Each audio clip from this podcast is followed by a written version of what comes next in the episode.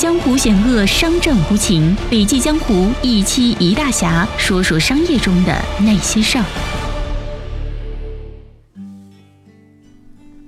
亲爱的听众你好，欢迎来到笔记侠，我是不觉云少。如果对今天的内容你有话要说，欢迎文末留言。文末右下角点击再看，可以与更多人交流。二零一九年三月十五号，在中国标杆企业考察培训中心、中国标杆学习俱乐部主办的二零一九全球标杆高端峰会上，清华大学创新研究中心主任陈静进行了主题为“如何在未来活动中打造世界级的创新企业”的精彩分享。那么，如何在未来活动中打造世界级的创新企业呢？在今天啊。创新已经成为全球经济发展的重点，经济要高质量发展，就需要通过创新提高竞争力，特别是提高我们的产业附加值。提高创新的方法就是从劳务和产品输出转向技术和专利输出，接着是标准与品牌输出，最后呢是文化和思想输出。在这一方面，我们目前还处在第一阶段，即劳务与产品输出。我们还有很长的路要走，所以我们可以通过标杆学习，学习国际一流企业在战略设计、组织设计、团队设计，特别是文化设计方面的理念。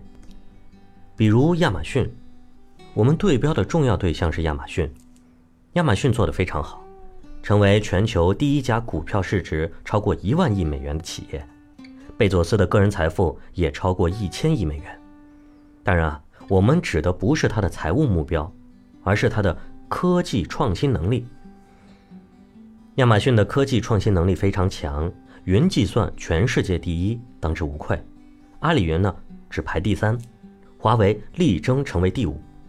我们知道，华为的研发费用高达九百亿人民币，亚马逊的研发投入是二百二十四亿美元，远远高于华为。这绝对不是简单的商务公司。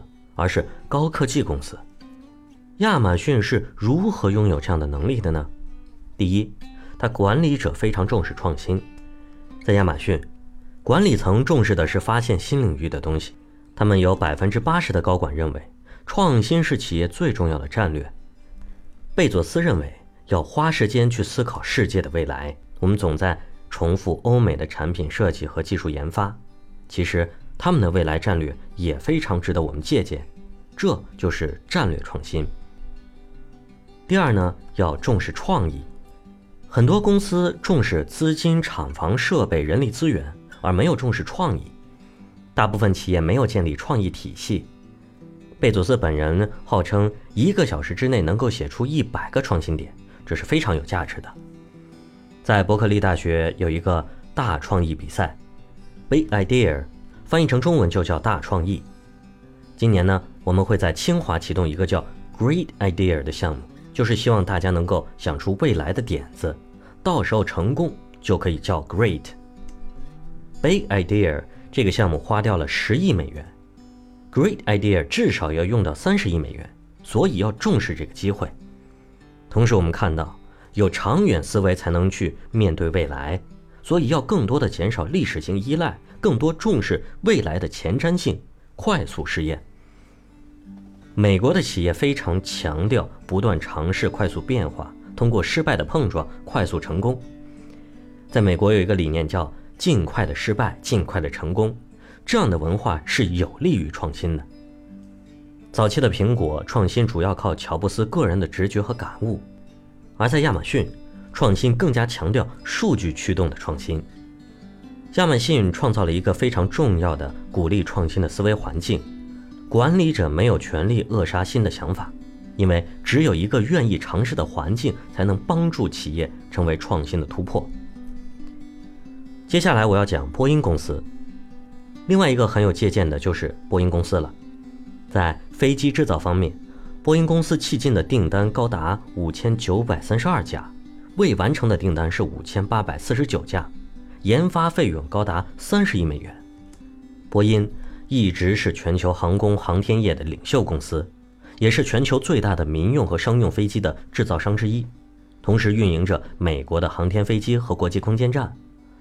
它的公司宗旨和使命是通过航天创新连接、保护、探索和激励世界。他们战略已经发生文化性的宣告，在这里已经没有具体的战略指标了，完全是一种文化宣言。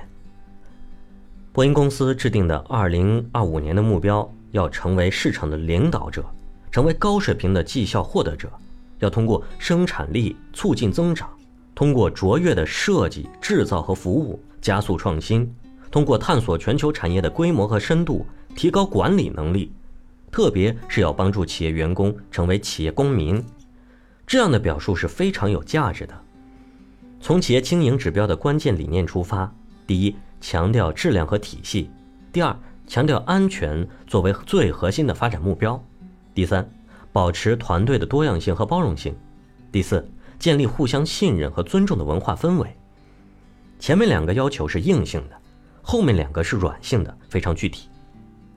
在波音的行为中啊，我们可以看到，第一，每个员工都可以变成领导，这是我们需要学习的；以勇气和激情训练领导力，这是非常重要的企业文化。第二呢，进一步关注顾客和团队合作。特别是提高速度和反应能力。第三，最重要的是要拥抱变化啊，从失败中学习，特别是通过激情和战略上来获得成功。这是我们在价值观和文化影响力上比较弱的，因此我们是需要特别关注的。总体来说，不管做什么行业，都要把创新作为核心，特别是通过创新来提高企业的价值及竞争力。在创新管理方面。要学习国际一流企业在战略设计、组织设计、团队设计，特别是文化设计方面的理念，因为啊，创新对企业管理提出高要求，包括建立企业创新管理流程，特别是从早期模糊的前端管理到新产品研发到商业化管理，这就是新的创新管理模块。标杆管理其实最早是来自质量管理的，提高品质的标杆学习。很关键的是项目管理，下一步要不断提升知识管理。我们现在进行知识管理的企业并不是很多，从质量管理到项目管理，到知识管理，到创新管理，不断的提出新目标，才能实现新的发展。今天的分享就到这里了，感谢您的收听，我是不觉云上，我们下期见。